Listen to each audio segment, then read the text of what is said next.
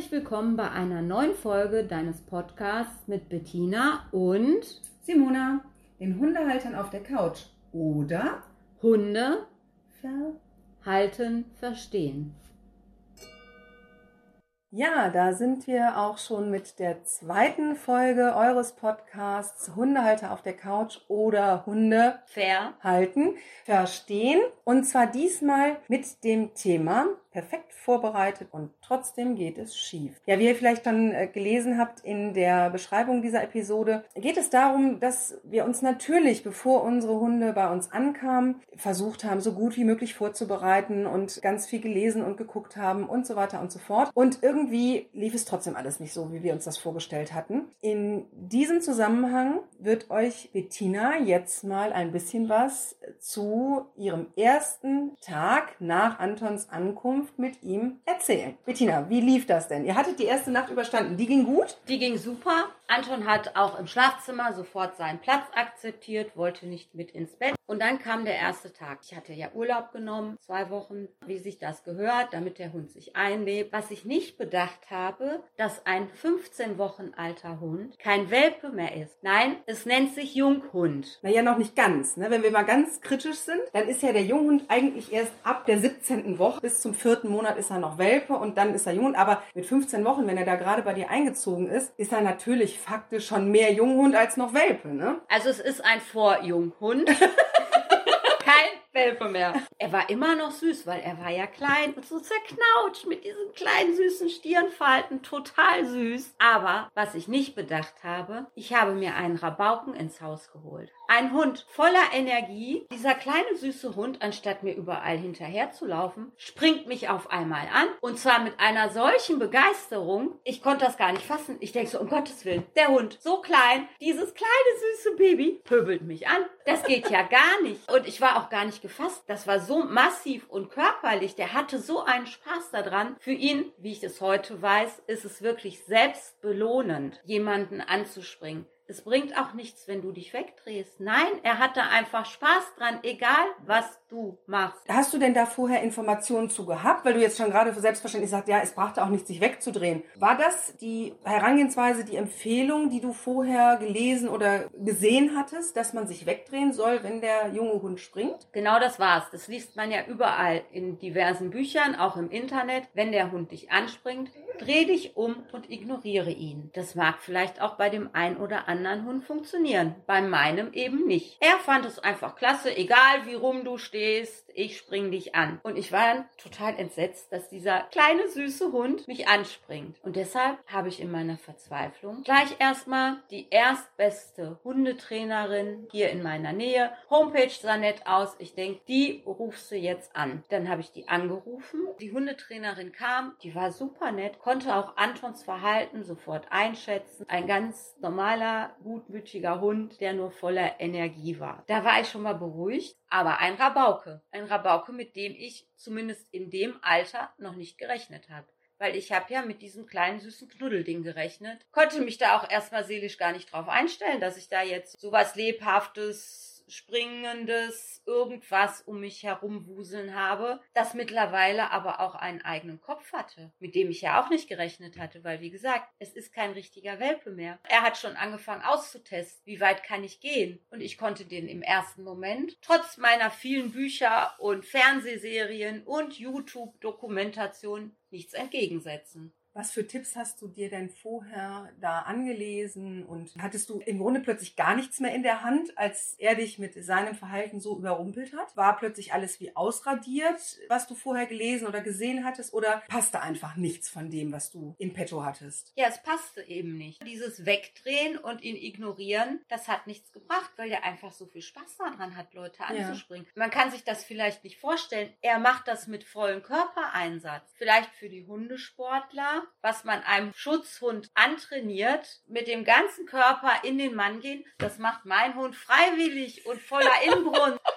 Juhu, ich springe und volles Programm rein in den Menschen. Der hat da so einen Spaß dran. Das ist auch nicht böse gemeint, aber das heißt nicht, dass es schön ist. Ja, und je nach Situation wahrscheinlich auch nicht immer nett gemeint, vermute ich mal. Das kann ja bei einem Hund von 15 Wochen tatsächlich nur überschäumende Energie sein. Aber natürlich, inzwischen ist er ja keine 15 Wochen mehr, sondern schon ein bisschen älter. Und da kann das natürlich auch nochmal zu anderen Zwecken eingesetzt werden oder worden sein, sagen wir es mal so. Das ist richtig, denn es ist mir letztendlich doch gelungen, ihm das abzugewöhnen. Es kommt heute noch mal vor, wenn er so richtig aufgeregt ist, wenn die Situation sehr aufgedreht ist, dann ist das für ihn noch so ein Ventil, seine überschwängliche Energie loszulassen. Was hat dir denn die erste Hundetrainerin damals geraten? Also hast du das mit ihr in den Griff gekriegt? Nein. Sie war danach noch zwei oder dreimal bei mir und wie gesagt, sie konnte Antons Verhalten auch wirklich einschätzen. Deshalb möchte ich ihr jetzt in keinster Art und Weise Inkompetenz unterstellen. Sie war halt nur nicht für Hunde wie Anton geeignet. Sie war ein einfach zu lieber Mensch. Aber über das Thema Hundeschule und Hundetrainer möchten wir gerne in einer Extra-Folge sprechen. Teilt uns hierzu eure Erfahrungen zu diesem Thema mit denn wir möchten das gerne in unserer Folge wiedergeben. Wenn ihr eure Erfahrung gerne mit uns teilen wollt, aber euren Namen nicht nennen wollt, ist das natürlich völlig in Ordnung. Schreibt uns das doch einfach kurz in die Nachricht hinein und wir anonymisieren das, wenn wir von eurer Erfahrung erzählen und ihr seid damit fein raus. Ansonsten würden wir euren Vornamen nennen oder eben euren Nick. Ich hoffe, das ist in Ordnung für euch. Simona, wie war das denn bei dir? Deine erste Zeit, die lief ja sehr gut, ganz harmonisch, so wie du dir das vorgestellt hast eigentlich, oder? Gut, dass du das kleine Wörtchen eigentlich einbaust.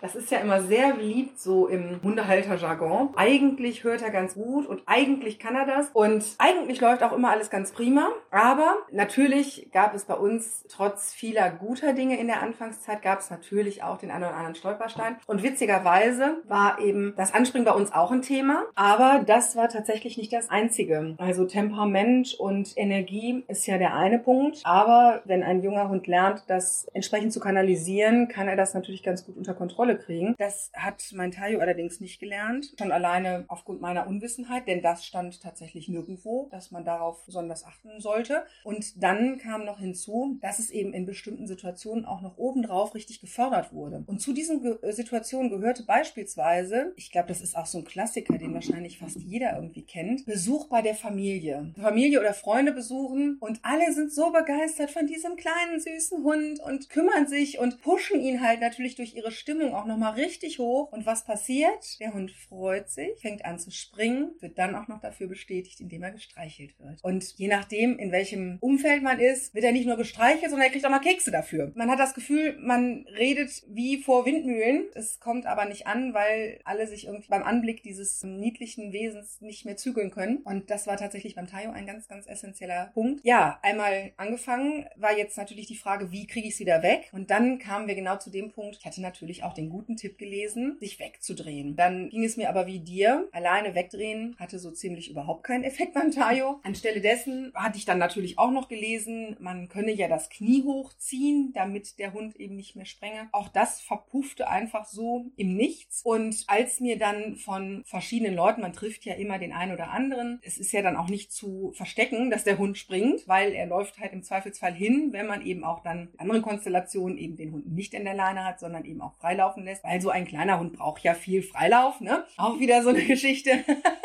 Das heißt, er hatte dann auch die Gelegenheit, jemanden anzuspringen. Und dann kamen so tolle Tipps wie, man solle doch dem Hund einfach auf die Hinterpfoten treten, wenn er springt. Als dann dieser Tipp kam, muss ich sagen, war ich raus, weil ich das einfach irgendwie, damit konnte ich mich überhaupt nicht anfreunden. Das fand ich wirklich sehr, sehr, also martialisch will ich fast sagen. Und habe gedacht, nein, das, das kannst du doch nicht machen. Ne? So. Aber du wirst es nicht glauben, es war dann tatsächlich so, er war immer noch klein, er war allerdings inzwischen kein Welpe mehr, sondern war inzwischen Junghund geworden, vielleicht fünf, sechs Monate alt. Und er ist nicht mal gesprungen, aber wir sind einer Nachbarin begegnet, die er eben von klein auf auch kannte, die ihn an sich auch wirklich nicht animiert hat zu springen und er ist aber in seiner tapsigen Art und Weise auf sie zugelaufen. Sie hatte ein sehr weites, langes Chiffon-Oberteil an, was dann auch noch so schön im Wind wehte und er wollte halt einfach mit seiner Pfote nur so ein bisschen, also pöteln quasi, mit seiner Pfote so ein bisschen in die Luft tapsen und wie es der Teufel so will, ist er mit der Kralle in diesem Oberteil hängen geblieben und wir hatten unseren ersten Haftpflichtschaden.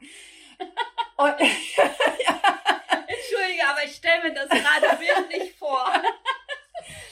Also sollte diese Nachbarin diese Geschichte hören, sie weiß wahrscheinlich sofort, ähm, worum es geht. Es tat mir unendlich leid und es war wirklich auch, sie hatte dieses Oberteil natürlich, wie sollte es anders sein, das erste Mal an an diesem Tag und war also wirklich ziemlich neu. Sie hatte es zwar schon vor längerer Zeit gekauft, aber das erste Mal jetzt in dem Tag angezogen und prompt war ein kleines Loch drin. Es war nicht groß, aber es war eben ein Loch drin und natürlich möchte man das nicht, insbesondere nicht, wenn es ein teures Kleidungsstück ist, was man sich mit sehr viel Bedacht gekauft hat. Und seien wir mal ehrlich, ich bin ja relativ glimpflich davon gekommen, denn man man muss fairerweise ja sagen, hätte ich jemanden anders da mir gegenüber gehabt, dann hätte da auch was ganz anderes draus entstehen können. Denn es gibt halt nun mal tatsächlich Leute, und da will ich auch überhaupt gar keinen mit verurteilen. Das geht tatsächlich ja nur darum, wie wirkt etwas auf einen anderen Menschen, der vielleicht auch tatsächlich keine Ahnung von Hunden hat, sie aber auch vielleicht gar nicht braucht, weil er hat halt keinen Hund. Und dann kommt da, ob klein, ob groß, ein Hund auf ihn zu und springt ihn an oder hebt die Pfote in seine Richtung oder leckt an seiner Hand. Und da kann kann ganz schnell, der Hund hat mich angefallen, der Hund hat mich gebissen, der Hund ist wirklich an mir hochgesprungen, hat mir meine Kleidung zerrissen. Also, ne, das war ja jetzt nichts anderes. Faktisch war es das. Der Hund ist zwar nicht wirklich hochgesprungen, aber er hat die Pfote hochgehoben und hat die Kleidung zerrissen. Das muss man einfach mal faktisch so sagen.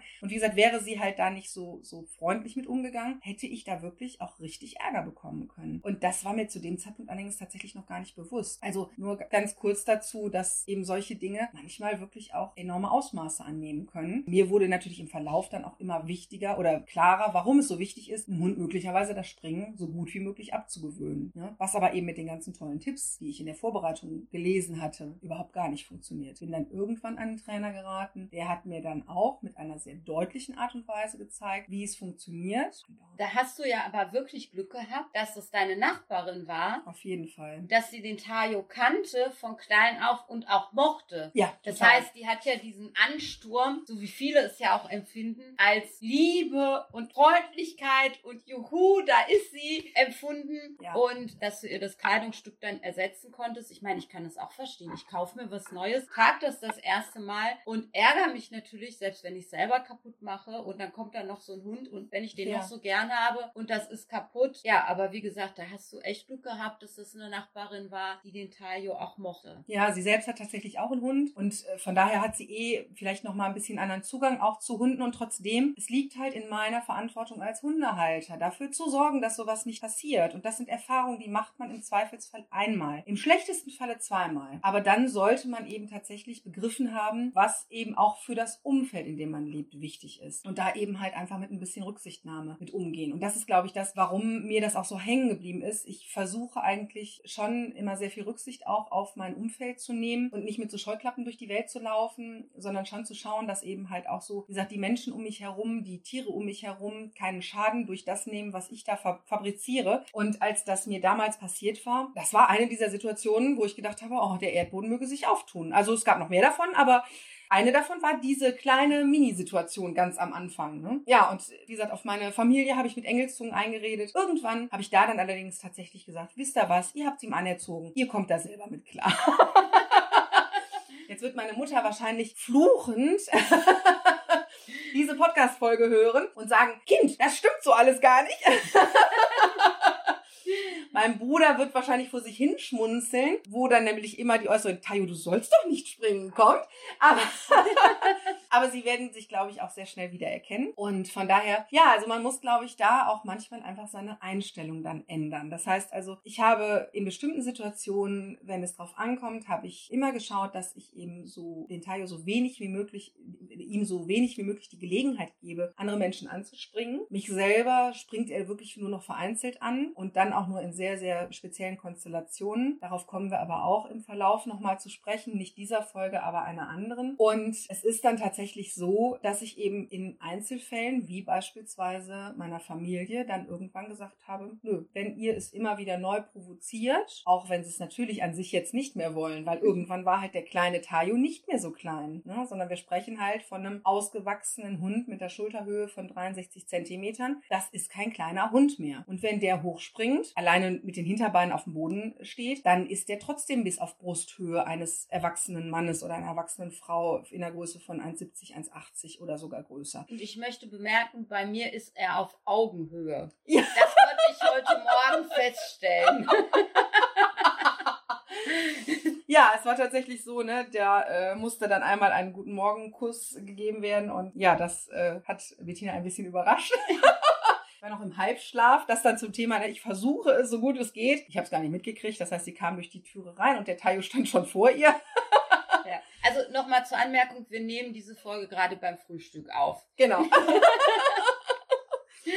Ja, genau. Und er schafft es aber eben halt auch. Und das ist ja genau das, was Anton dann tatsächlich auch macht. Wirklich aus dem Stand heraus mit allen Vieren mal eben so 1,80, zwei Meter hoch zu springen, dir mal eben in die Augen zu gucken, dich nicht mal dabei zu berühren. Einfach weil die Energie raus muss, weil die Aufregung so groß ist, weil er es nicht anders kanalisiert bekommt. Und das ist eben halt wieder nochmal so eine andere Konstellation, so eine andere Art der Ausdrucksweise bei bestimmten Hundetypen, was natürlich einfach auch damit zu tun hat, sie haben es eben nicht früh genug so abgewöhnt bekommen, dass sie es eben gar nicht mehr machen. Und ich habe wirklich lange gebraucht, bis ich überhaupt das so weit eingedämmt bekommen habe, dass er das nur noch in so ganz kleinen Ausnahmesituationen macht. Und bin im Grunde natürlich auch froh darum. Jetzt haben wir ja viel übers Anspringen gesprochen, aber ein Hund springt ja nicht nur. Was gab es denn beim Tayo noch so, wo du gesagt hast, das geht gar nicht? Ja, also wenn wir nochmal so in dieser Anfangszeit bleiben, wo ja ne, eigentlich alles ganz gut lief. Und tatsächlich, glaube ich, hatte es auch beim letzten Mal schon so kurz angerissen, hatte ich eben echt Not mit dieser Geschichte, dass er mich gerade im Spiel, wenn er so hoch fuhr, also vom Gesamtenergielevel unglaublich hoch wurde, dass der einfach völlig hemmungslos in mich reinbiss. Der packte mich beim Spielen und dann mit den spitzen Welpenmäusezähnen, äh, dass ich sah aus, als wenn ich mit einer Katze gespielt hätte und wusste das auch am Anfang wirklich nicht richtig einzudämmen. Auch da halfen mir meine ganzen Bücher, die ich gelesen hatte, halfen mir überhaupt nichts. Also an einen Tipp erinnere ich mich heute noch, der auch so, also vielleicht ein oder zweimal ganz kurz funktioniert hat und danach hat er dann genauso hemmungslos weiter äh, in mich reingetackert wie vorher. Das war, man soll laut quietschen, weil das ja Hunde untereinander auch täten, wenn sie sich verletzen würden. Und ja, aus Schreck hat er dann auch mal kurz von mir abgelassen und hat dann gedacht, oh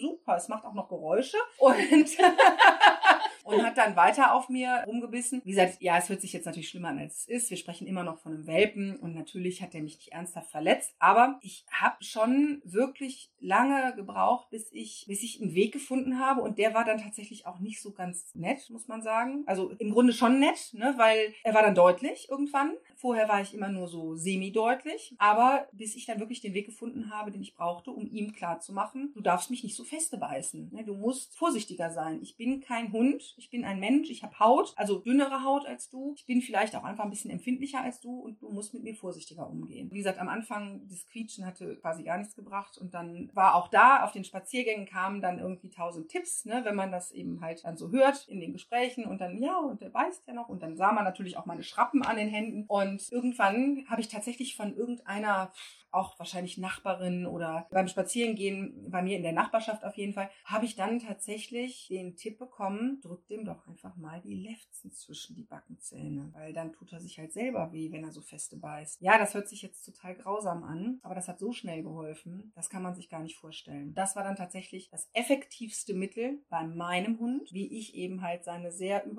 überschäumende Art und Weise, ziemlich intensiv in mich reinzubeißen, in den Griff bekommen habe. Das wird nicht bei jedem Hund funktionieren, aber bei meinem hat es tatsächlich dann letztendlich funktioniert. Was auch eine große Rolle gespielt hat, was ich aber damals noch gar nicht so genau in den Kontext gebracht hatte, war, dass er eben ja immer sehr hochgefahren war, wenn das so weit kam. Und dann habe ich ihn eben häufig genommen, aber das war dann irgendwann auch was, ich weiß nicht mehr, woher ich das hatte. Es kann sein, dass ich dann eben so verzweifelt nach Tipps gelesen hatte, dass ich das dann tatsächlich irgendwann irgendwo im Internet sogar gelesen habe, dass eben halt ich den Hund in dem Moment, wo der so extrem hoch fuhr und sich nicht mehr unter Kontrolle Kontrolle hatte, einfach mal so für 30 bis 60 Sekunden aus dem Raum gepackt habe, hinter die Türe hinter mir zugemacht habe und dann wieder reingelassen habe. Weil so fuhr der einmal kurz runter, der kriegte sich ein bisschen ein, konnte ihn wieder dazulassen. Wir haben weitergespielt, sodass er einfach merkte, ja, wenn das Spiel zu doll wird, wenn er zu doll wird, dann unterbreche ich das Spiel. Und ja, und das ging dann auch in Kombination eben mit dem Erklären in der Situation durch Lefzen die, zwischen die Backenzähne. Aber gut, irgendwann hatte er es dann raus und wenn ich mir ihn jetzt so angucke, also natürlich schon sehr, sehr lange, er ist inzwischen ja sieben, drei Viertel schon. Fast acht. Fast acht, genau. Nein, er ist sieben, drei Viertel. So.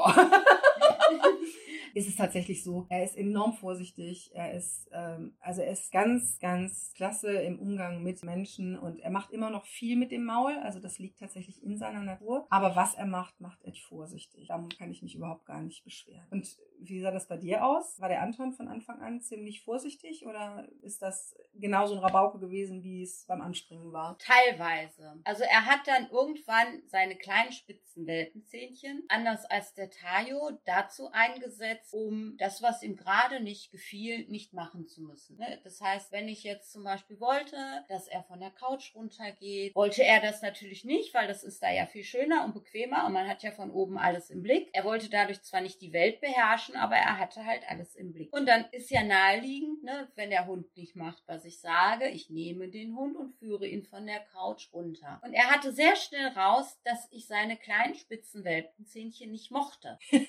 Weil das tut ja weh. Also er hat nicht feste gebissen, um Gottes Willen, ne? Aber wie du schon sagst, es ratscht und es ist unangenehm und ja, ne? Man zieht halt automatisch erstmal weg. Es ist einfach so, wie das Reflexe, so ist, ne? ne? Mhm. Reflexartig. Und ich musste dann für mich lernen, das auszuhalten. Weil wie gesagt, er hat nicht gebissen. Das heißt, hat er meine Hand geschnappt, habe ich die Hand hingehalten, habe ihn mit der anderen Hand am Halsband genommen und von der Couch geführt. Weil das, was weh tut, ist wirklich, dass die Hand wieder rauszuziehen. Dadurch kommt das Ratschen. Und ich habe ihn dann ähnlich wie du einfach aus dem Raum geführt, nicht mhm. so lange wie du, habe die Tür zugemacht, habe ein paar Sekunden gewartet, habe sie wieder aufgemacht, habe ihn reingelassen. Das haben wir dann gefühlt 10.000 Mal gemacht.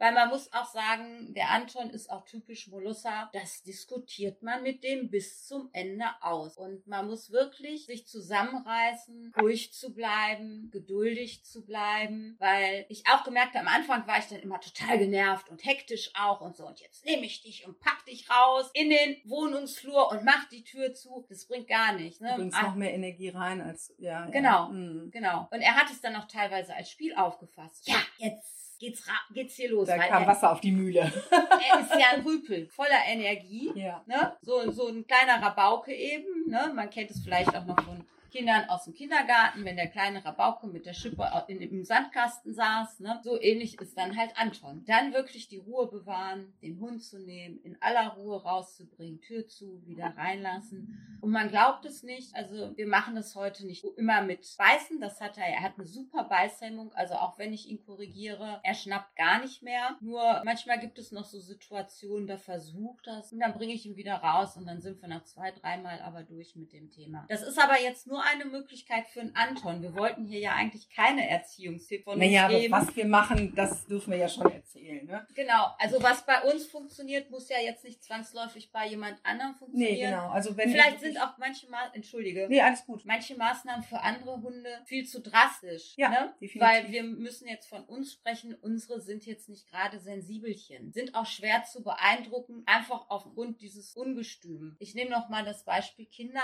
Dieses, diese Rabauken, diese klein im Sandkasten. Es gibt Kinder, die fallen hin, sind sofort traurig, weinen und dann gibt es Kinder, die fallen hin, rappeln sich wieder auf und rennen den anderen immer noch mit der Schippe hinterher. Ja, weil sie halt so aufgedreht sind und so aufgeregt. Ne? Genau, da ist halt so ein Grundadrenalin drin und dadurch sind sie, zum einen sind sie vielleicht von Grund auf schon äh, körperlich robuster, das ist Punkt eins und Punkt zwei ist eben halt tatsächlich durch das Grundadrenalin, was sie eben halt durch ihre Energie oft schon innehaben, merken sie eben auch viele Dinge nicht so deutlich, wie das eben halt der eher ruhige Vertreter dann vielleicht spürt. Ne? Und jeder ist eben unterschiedlich empfindlich, wie bei uns Menschen auch. Ne? Genau. Und deswegen, wie wir darauf gekommen sind, grundsätzliche Erziehungstipps natürlich nicht. Ein Hund bleibt ein Individuum und jeder muss für sich seinen Weg finden. Und da wäre tatsächlich unser Plädoyer auch immer, sucht euch bitte wirklich fachmännische Hilfe, wenn ihr ein Problem mit eurem Hund habt, was ihr nicht alleine lösen könnt. Und wie ihr das tut, da kommen wir ja dann beim Thema Hundeschulen und Hundetrainer nochmal drauf zu sprechen. Also, was heißt, wie ihr das tut, aber zumindestens, dass man genau hingucken muss. Da kommen wir sicherlich drauf, denn äh, da haben wir ja auch Erfahrungen gemacht, über die wir dann so ein bisschen berichten und wie wir gelernt haben, eben rauszufiltern, wer eben tatsächlich geeignet ist für uns und unseren Hund und wer vielleicht eher nicht. Ich, was ich aber noch fragen muss, mit dem Rausbringen vom Anton, da hast du ja nun im Grunde, hast du ja das gleiche angewandt, wie ich es auch angewandt habe. Ich bin da eben durch mein verzweifeltes Suchen, glaube ich, im Internet drauf gestoßen, wenn ich mich recht erinnere. War das bei dir genauso? Ich habe diesen Tipp tatsächlich von meinem Hundetrainer bekommen. Ach, cool. Mhm. Also teils, teils. Der erste Tipp war natürlich, das darfst du dir nicht gefallen lassen. Ja. Äh, da musst du dich durchsetzen. Jetzt bin ich natürlich vom Naturell her zwar ein sehr durchsetzungsfähiger Mensch, das äh, muss ich einfach sagen, aber jetzt nicht so, dass ich mich jetzt mit meinem Hund da in einen Kampf begebe. Ja. Und das war dann halt für mich einfach eine Lösung mit Penetranz, ihn einfach, ich setze es in Gänsefüßchen klein kriegen, damit er einfach so für sich entdeckt, boah, ich lasse es mal, sonst schleppt die mich wieder raus. Dann muss ich wieder durchs ganze Wohnzimmer laufen.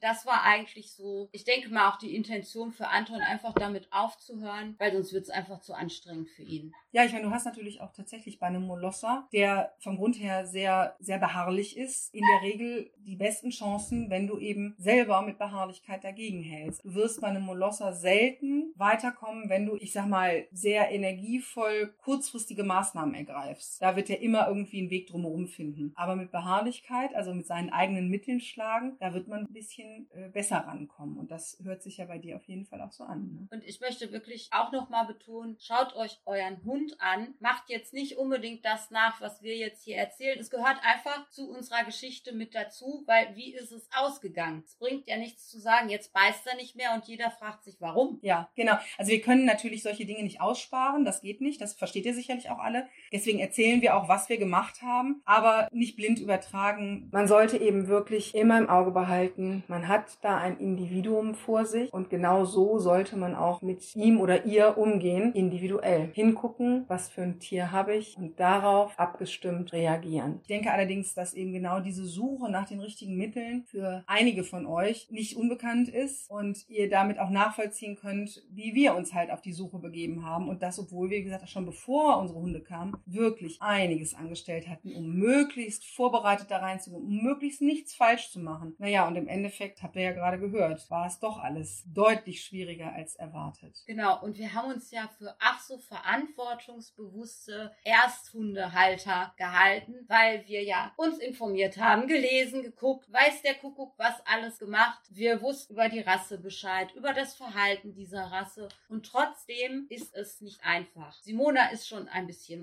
weiter, ihre Hunde sind auch ein bisschen älter. Anton und ich, wir müssen noch das eine oder andere zusammen üben und gehändelt kriegen. Aber wichtig ist, holt euch wirklich professionelle Hilfe, schaut euch gut an, was euch als Hilfe angeboten wird. Naja, aber ich glaube, jetzt ist tatsächlich auch klar geworden, was wir hier eigentlich mit dieser Folge nochmal ein bisschen ausdrücken wollten. Diese ganzen universellen Erziehungstipps, die man eben sich vorher anlesen kann und anschauen kann, die funktionieren eben halt nicht immer auf alle Hunde. Vielleicht sogar auf die wenigsten. Das kann man so pauschal einfach gar nicht sagen. Das dann in unserer nächsten Folge. Hört auf euer Bauchgefühl und hört euch unsere nächste Folge an. Ja, das auf jeden Fall. Also vielleicht hilft es euch ja immer ein kleines bisschen, wenn es nur dafür dient, dass ihr ein bisschen entspannter in den Tag geht und das ein oder andere einfach mal weglächeln könnt. Weil ihr wisst, ihr seid nicht alleine mit euren Themen. Nun ist auch unsere zweite Folge zu Ende. Wir hoffen, sie hat euch gefallen und ihr hört euch auch unsere dritte Folge an. Zum Schluss, wie auch beim letzten Mal, gibt es den Mythos der Woche. Mythen rund um den Hund. Wenn Hunde Gras fressen, hat das Erbrechen zur Folge. Wahr oder falsch? Das ist teilweise wahr. Wenn Hunde Gras fressen, tun sie das manchmal, um eine Reinigung des Magens zu erreichen und sich zu erbrechen. Manchmal schmeckt es offensichtlich einfach gut, gerade im Frühjahr, wenn das Gras frisch und saftig ist. Manchmal fressen Hunde Gras und fressen tatsächlich Grasnarbe mit, weil in der Erde Mineralien stecken und sie auch die Wurzeln mit aufnehmen. Und manchmal fressen Hunde auch Gras, um gegen Sodbrennen vorzugehen. Häufig ist es das sehr breitblättrige Wiesen Wiesengras und kein Rasen, wie er bei uns im Garten wächst. Oft kann man schon einen Unterschied erkennen, wie der Hund Gras frisst. Frisst er es einfach, ohne es zu kauen und schlingt es herunter, hat es tatsächlich häufig Erbrechen zur Folge. Während wenn er es intensiv kaut, einfach nur gut schmeckt und er es tatsächlich komplett verdaut und es hinten wieder rauskommt. Und wieder einmal ist eine Folge zu Ende. Danke fürs Zuhören. Wenn es euch gefallen hat, abonniert, bewertet und kommentiert uns auf den entsprechenden Podcast-Plattformen. Folgt uns auf Facebook und Instagram unter Hundehalter auf der Couch oder schreibt uns eine Mail an hundehalteraufdercouch.gmx.de. Wir freuen uns darauf, auch eure Anregungen, Kommentare und Geschichten in unserem Podcast einbringen zu dürfen. Jeden Freitag hört ihr Neues, Lustiges, Spannendes und Interessantes über Hunde und ihre Menschen. Habt bis dahin eine gute Zeit. Wir freuen uns aufs nächste Mal. Tschüss. Tschüss.